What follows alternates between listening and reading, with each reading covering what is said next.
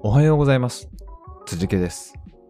この番組では北海道から輸出を行う小さな企業が世界に向けて大きなチャレンジをしている様子をお届けしております。番組への質問や感想はコメントフォームから送信していただければお答えしようと思います。また、番組名でハッシュタグをつけてツイートしていただいても構いません。それでは今日も行ってみましょう。北海道から世界の食卓へ。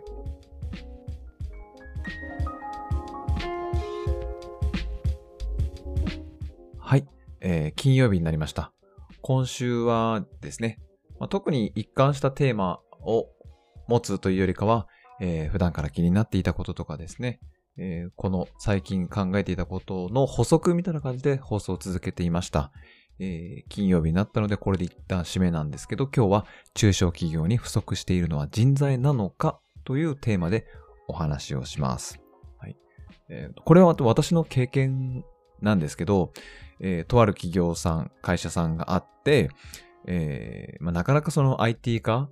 が進められないっていう相談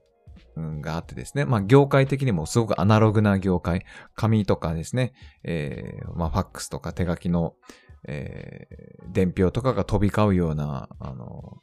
業界で、なかなか IT 化が進まないというお話をしたした中で、えーじゃあ、ちょっとできることからやってみませんかっていう、あの、ご相談というかですね、お話をしたところ、そうですねって、あの、ぜひやろうと思ってますと。で、まあ、今の従業員のメンバーの中には、その IT 化、パソコンができる人間がいないから、まあ、まずはそういう、あの、人を採用してから、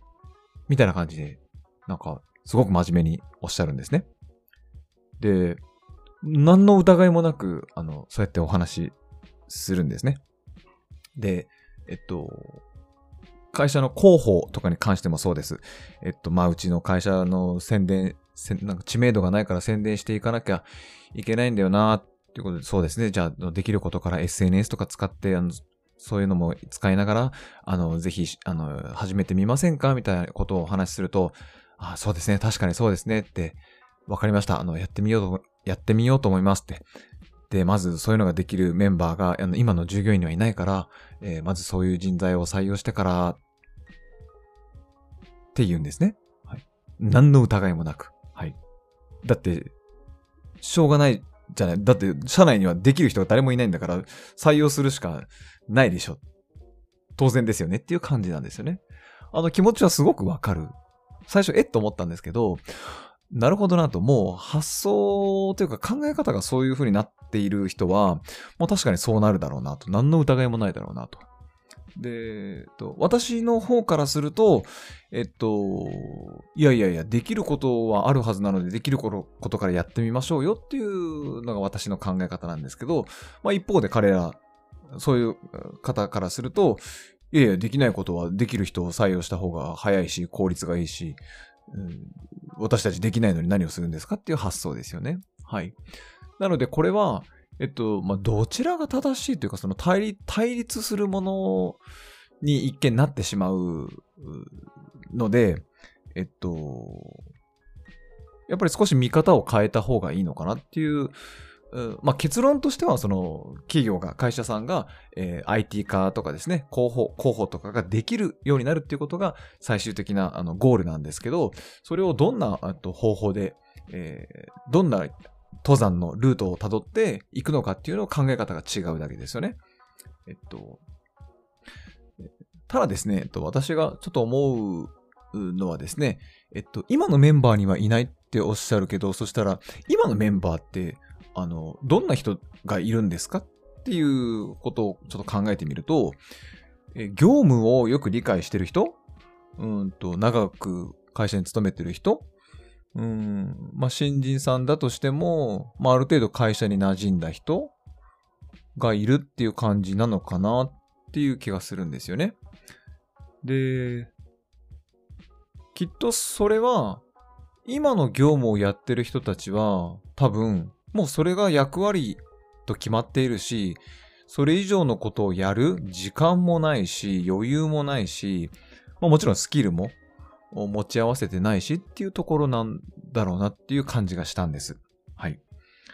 で、えっと、じゃあこれから採用する、その専門的にそれをやってもらう人が必要なんでしょうけど、その人はじゃあなんでその業務をやる？ん？その業務をやるというか、その会社に勤めるの？って考えたら、えっと、まあ、自分の専門性のスキルを活かして働けるっていうことは、まあ、お給料が、あの、いいとか、待遇がいいとかですね、えー、休日休みが多いとか、ボーナスが、あの、たくさんあるとかですね、そういったことを見るんでしょうけど、中小企業がそういうスペシャリストの専門家を雇うって、多分、多分ですよ。多分ですけど、ちょっと難しいですよね。はい。えっと、どっちかっていうと、なんか現場のこともできるし、まあ、えっと、パソコンも得意、得意だし、えっと、SNS とかも使えるし、みたいな、うん、割と何でもできる人の中で、えー、できたら、えっと、そういう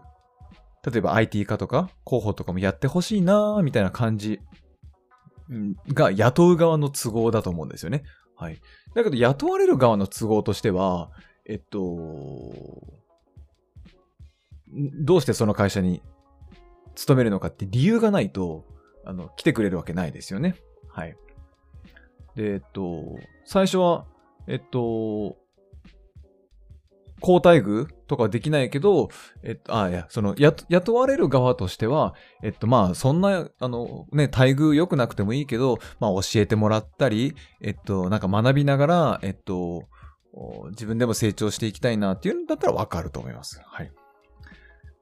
えっと、だけど、その、中小企業としては、なんか、それで成果がうまく出なくなると、えっと、じゃあ、成績が悪いと営業をやれとかですね、売り上げを作れとかですね、そういった方向に走ってしまう。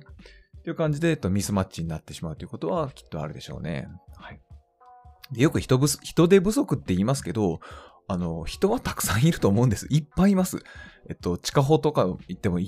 人はたくさんいます。若い人もたくさんいます。はい。で、最近若い人と話す機会増えましたけど、で、プレゼンとか聞く機会も増えましたけど、まあ素晴らしいですよ、皆さん。はい。ちゃんと考えてるし、えっと、あと学校の先生たちですね。そういう人たちも熱い人、あの、多いですよ。あの、昔、まあ昔のことよく知らないけど、あの、変わってきてると思います。えっと、このままで、このままでいいよねって思ってる人よりかは、と変わっていかなきゃいけないと思ってる人の方が多いんじゃないでしょうかね。えっと、若い人でも先生たちでも。はい。だそれを考えると、うんと、その新しいことを IT 化を進めるとか広報をやるっていうのが何、なぜ、なぜできないかって、今のメンバーにそれができる人がいないからなのかなってちょっと疑問なんですよね。うん。えっと、やっぱりやれることからやってみませんかって私は提案したいし、えっと、本を読んでみませんかとか、えっと、すでにやってる人の話を聞いてみませんかとかですね。まあ、あの自分たちがやりたいことが100だとしたら、えっと、ね、すぐにできることは10、10とか20、もしかしたら1とか2だけかもしれないけど、何か吸収できるかもしれない。うん。で、話を聞いてみて、自分にできることの手を動かしてみないかっていうことをすごく思うんですね。まあ失敗してもいいじゃないですか。はい。あの、1年間棒に触れとかって、そういうことを言ってるわけじゃないし、あの、仕事を辞めて、その専門職の、えっと、例えば広報のマーケティングの勉強をする学校に通えなんて、そんなこと言ってないわけですよ。はい。日々のね、あの、YouTube を見てる30分なんか、ちょっと新しい本を読んでみませんかとか、ね、他の企業さんがどうやって広報やってるのかとか、IT 化をやってるのかと話だけ聞いてみませんかっていう、そういうね、あの、今より良くなる行動っていうのをちょっと始めてみませんかっていうことを私はお話ししてみたかったんですね。うん、誰かがやってくれるだろうではなくて、まあちょっと自分でもやってみませんかっていう、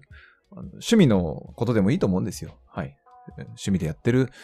サークルとかですね、コミュニティとかそういう中でも話をしてみるとか、はい。えっと、広報 ?SNS で宣伝をしてみる？部員を募集する宣伝をするとかですね。何でもできることあると思います。はい。はい。なので、今日はそういう話をしてみました。中小企業に不足しているのは人材、本当に人材なのかなっていうお話でした。はい。良い週末を。